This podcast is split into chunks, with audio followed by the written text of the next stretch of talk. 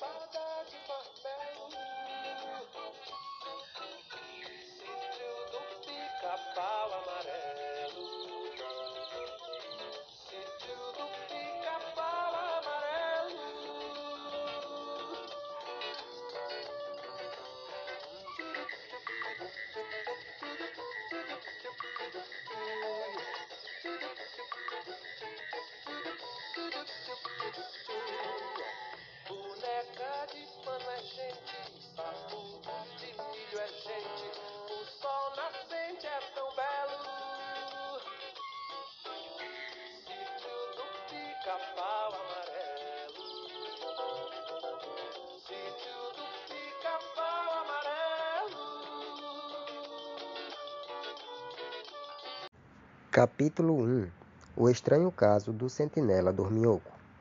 Em um reino mágico localizado no fundo do ribeirão do Caraminguá, o seu príncipe herdeiro chegava com sua carruagem aos portões de seu palácio. Para surpresa do príncipe, o sentinela, um sapo de nome Major, agarra e não larga mais, dormia em serviço. O príncipe escamado, tão contrariado ficou que gritou para acordar o dorminhoco, dizendo que iria demiti-lo de seu posto. Depois disso, retorna para a carruagem e entra no seu reino das águas claras.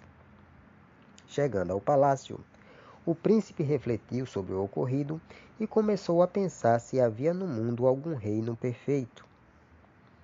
Longe dali, no sítio do pica-pau amarelo, Lúcia, a quem todos chamam Narizinho, está correndo pela mata com sua inseparável boneca de pano Emília. Chegando às margens do ribeirão, as duas começam a brincar de realeza. A menina era uma princesa e sua bonequinha de pano uma condessa, a condessa de três estrelinhas. No arraial dos tucanos, uma vila um pouco longe do sítio onde mora a menina Lúcia, uma mulher fazia compras. Era a tia Anastácia, que comprava e reclamava das mercadorias da venda do Elias Turco. Ao sair da venda, recebe uma carta que era para sua patroa, Dona Benta.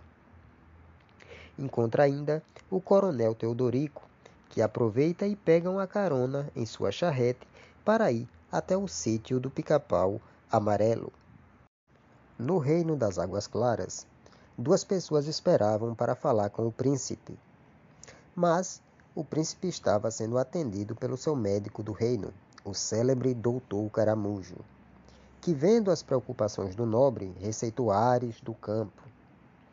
Os dois que queriam falar com o príncipe esperaram a saída do médico e logo após foram atendidos. O primeiro foi o Major Agarra, que veio pedir perdão ao príncipe, e tanto implorou que foi perdoado, com a condição de não repetir o ocorrido. Quem não gostou nada disso foi o capitão da guarda, que há muito queria o posto do major um tal Capitão Sardinha. O outro que queria falar com o príncipe era o seu amigo Mestre Cascudo, professor da Universidade das Águas Claras. Este o príncipe recebeu com muito mais estima que o outro, pois eram amigos de longa data. Então, o príncipe aproveitou a visita e convidou o amigo para um passeio pelas terras firmes, a fim de respirar ares do campo como havia receitado o doutor Caramujo. Nesse momento, Narizinho chegou às margens do ribeirão e começou a jogar farelo de pão para os peixinhos. Acabou então cochilando e, quando acordou, em seu passeio, o príncipe acaba encontrando uma toca esquisita que nunca havia visto. Que será que tem ali?